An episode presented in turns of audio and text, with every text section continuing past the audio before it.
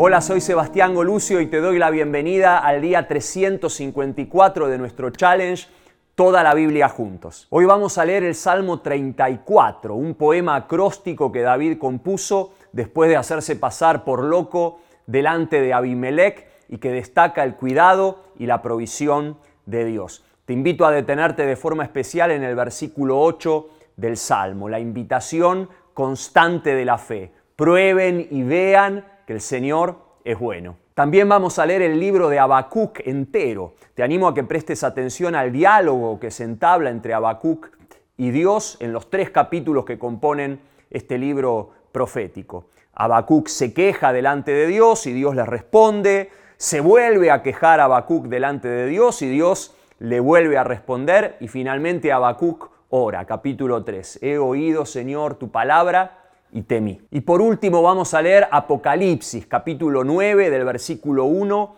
al 12. La quinta trompeta que toca el quinto ángel y que trae el primer terror. Adelante en este nuevo día de nuestro challenge.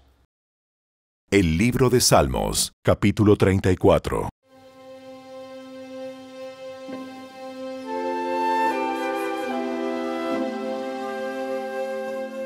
Alabaré al Señor en todo tiempo. A cada momento pronunciaré sus alabanzas. Solo en el Señor me jactaré. Que todos los indefensos cobren ánimo. Vengan, hablemos de las grandezas del Señor. Exaltemos juntos su nombre. Oré al Señor y Él me respondió. Me libró de todos mis temores. Los que buscan su ayuda estarán radiantes de alegría. Ninguna sombra de vergüenza les oscurecerá el rostro. En mi desesperación oré y el Señor me escuchó. Me salvó de todas mis dificultades. Pues el ángel del Señor es un guardián. Rodea y defiende a todos los que le temen. Prueben y vean que el Señor es bueno ¡Qué alegría para los que se refugian en Él! Teman al Señor, ustedes, los de su pueblo santo, pues los que le temen tendrán todo lo que necesitan. Hasta los leones jóvenes y fuertes a veces pasan hambre, pero a los que confían en el Señor no les faltará ningún bien. Vengan, hijos míos, y escúchenme, y les enseñaré a temer al Señor. ¿Quieres vivir una vida larga y próspera? Entonces refrena tu lengua de hablar el mal y tus labios de decir mentiras. Apártate del mal y haz el bien. Busca la paz y esfuérzate por mantenerla. Los ojos del Señor están sobre los que hacen lo bueno. Sus oídos están abiertos a sus gritos de auxilio. Pero el Señor aparta su rostro de los que hacen lo malo borrará todo recuerdo de ellos de la faz de la tierra. El Señor oye a los suyos cuando claman a Él por ayuda, los rescata de todas sus dificultades. El Señor está cerca de los que tienen quebrantado el corazón. Él rescata a los de espíritu destrozado. La persona íntegra enfrenta muchas dificultades, pero el Señor llega al rescate en cada ocasión pues el Señor protege los huesos de los justos. Ni uno solo es quebrado. Sin duda, la calamidad destruirá a los perversos, y los que odian a los justos serán castigados. Pero el Señor redimirá a los que le sirven. Ninguno que se refugie en Él será condenado.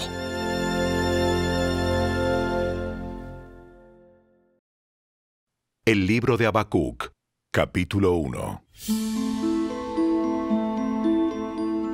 Este es el mensaje que el profeta Habacuc recibió en una visión. ¿Hasta cuándo debo pedir ayuda, oh Señor? Pero tú no escuchas. Hay violencia por todas partes. Clamo pero tú no vienes a salvar. Tendré siempre que ver estas maldades. ¿Por qué debo mirar tanta miseria? Donde quiera que mire, veo destrucción y violencia. Estoy rodeado de gente que le encanta discutir y pelear. La ley se ha estancado y no hay justicia en los tribunales. Los perversos suman más que los justos, de manera que la justicia se ha corrompido. El Señor respondió, Observen las naciones, mírenlas y asómbrense, pues estoy haciendo algo en sus propios días, algo que no creerían aun si alguien les dijera. Estoy levantando a los babilonios, un pueblo cruel y violento. Marcharán por todo el mundo y conquistarán otras tierras. Son reconocidos por su crueldad y hacen lo que se les antoja. Sus caballos son más veloces que guepardos y más feroces que lobos al anochecer. Sus jinetes arremeten desde lejos.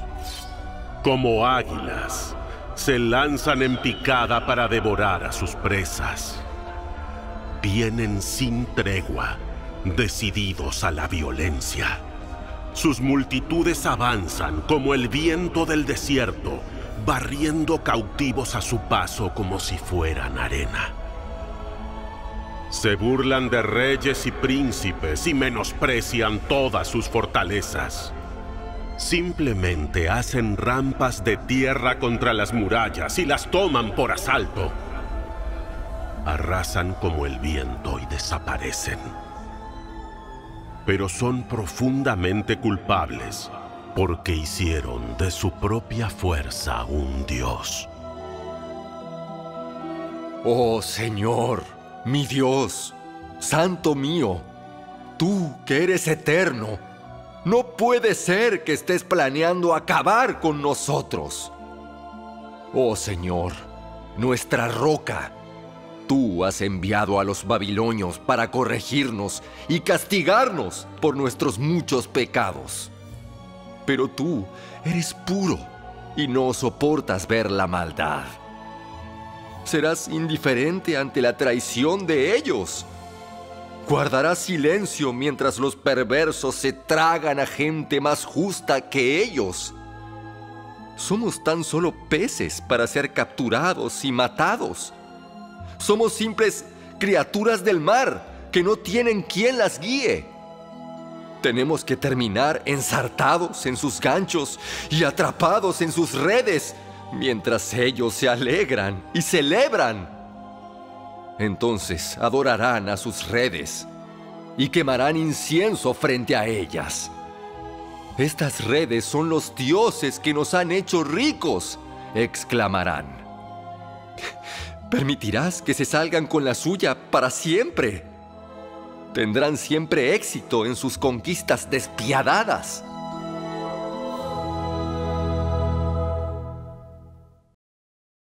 El libro de Habacuc, capítulo 2. Subiré a mi torre de vigilancia y montaré guardia.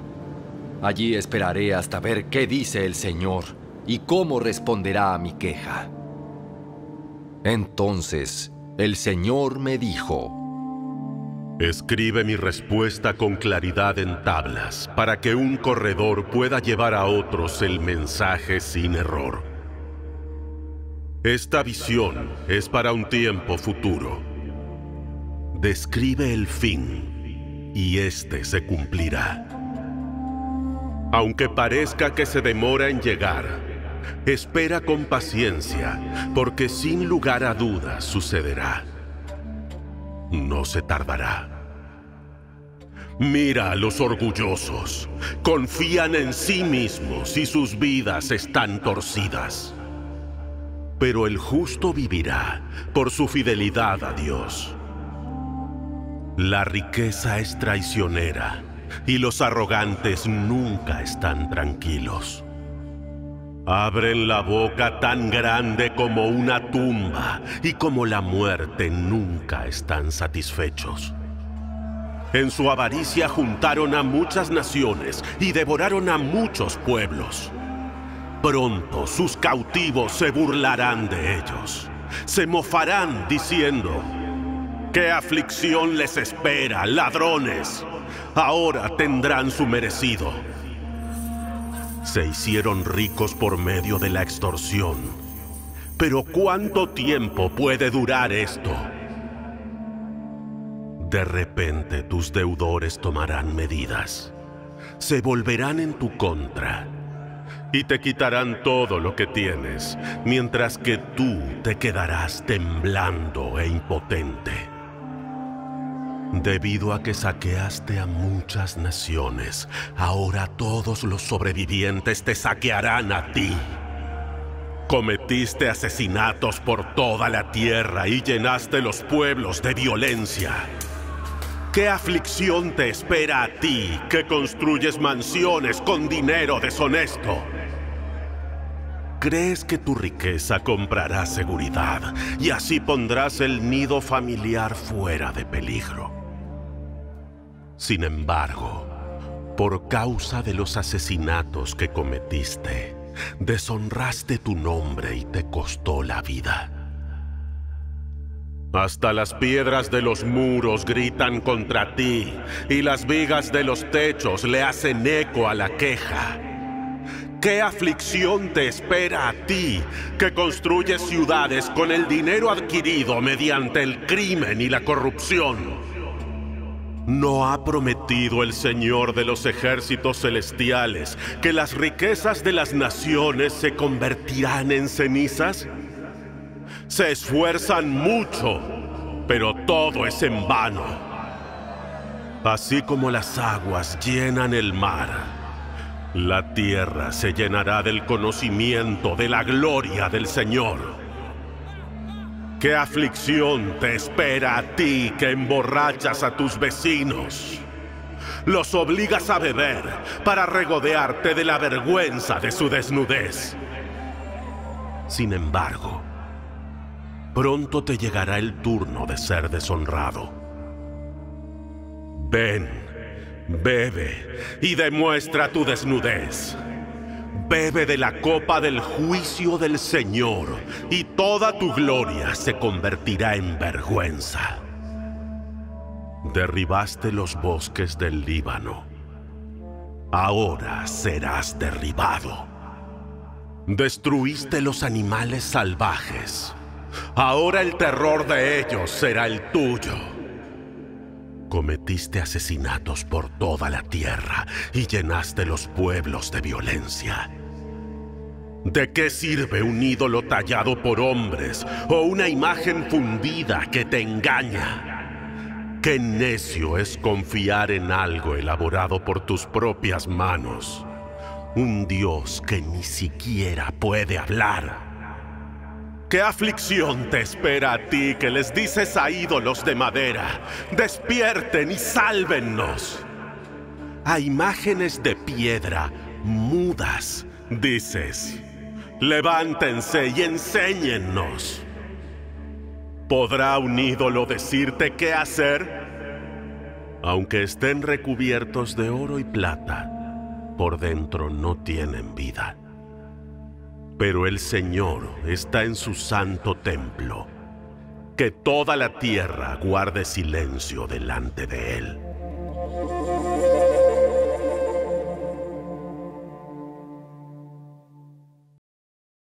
El libro de Habacuc, capítulo 3. Esta oración fue entonada por el profeta Habacuc.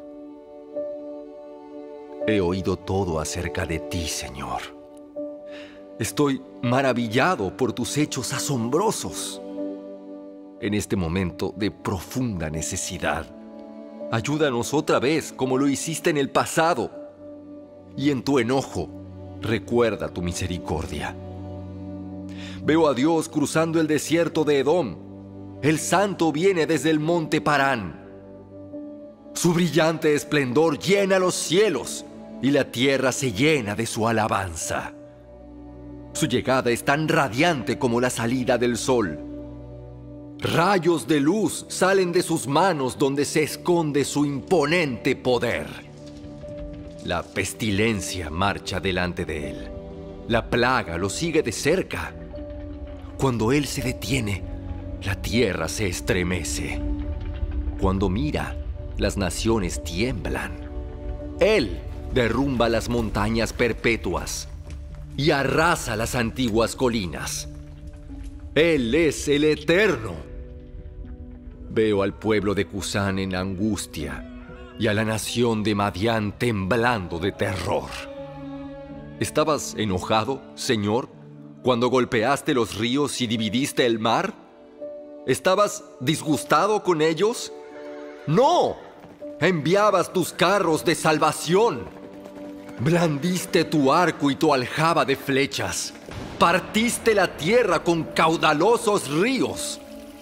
Las montañas observaron y temblaron. Avanzaron las tempestuosas aguas. Las profundidades del mar rugieron levantando sus manos en sumisión. El sol y la luna se detuvieron en el cielo cuando volaron tus radiantes flechas y brilló tu deslumbrante lanza. Con enojo marchaste a través de la tierra y con furor pisoteaste las naciones. Saliste a rescatar a tu pueblo elegido, a salvar a tus ungidos. Aplastaste las cabezas de los perversos y descarnaste sus huesos de pies a cabeza. Con sus propias armas, destruiste al jefe de los que se lanzaron como un torbellino, pensando que Israel sería presa fácil. Pisoteaste el mar con tus caballos y las potentes aguas se amontonaron. Al oír esto, me estremecí por dentro mis labios temblaron de miedo. Se me doblaron las piernas.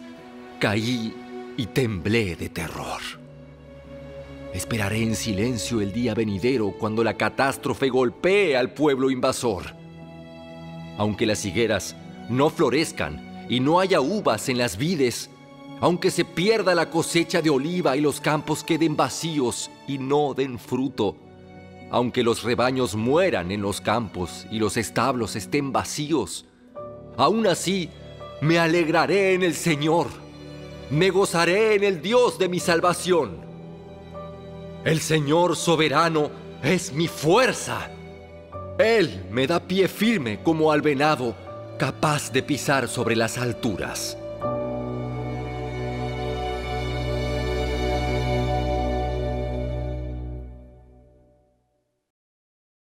El Apocalipsis, capítulo 9. Entonces el quinto ángel tocó su trompeta, y vi una estrella que había caído del cielo a la tierra, y a la estrella se le dio la llave del pozo del abismo sin fondo. Cuando lo abrió, salió humo como si fuera de un gran horno, y la luz del sol y el aire se oscurecieron debido al humo. Entonces del humo salieron langostas y descendieron sobre la tierra, y se les dio poder para picar como escorpiones. Se les ordenó que no dañaran la hierba, ni las plantas, ni los árboles, sino solamente a las personas que no tuvieran el sello de Dios en la frente. Se les ordenó que no las mataran, sino que las torturaran durante cinco meses, con un dolor similar al dolor que causa la picadura del escorpión. Durante esos días, las personas buscarán la muerte, pero no la encontrarán. Desearán morir, pero la muerte escapará de ellas. Las langostas parecían caballos preparados para la batalla. Llevaban lo que parecían coronas de oro sobre la cabeza y las caras parecían humanas. Su cabello era como el de una mujer y tenían dientes como los del león. Llevaban puestas armaduras de hierro y sus alas rugían como un ejército de carros de guerra que se apresura a la batalla. Tenían colas que picaban como escorpiones y durante cinco meses tuvieron el poder para atormentar a la gente. Su rey es el ángel del abismo sin fondo. Su nombre, el destructor. En hebreo es Abadón y en griego es Apolión. El primer terror ya pasó, pero mira, vienen dos terrores más.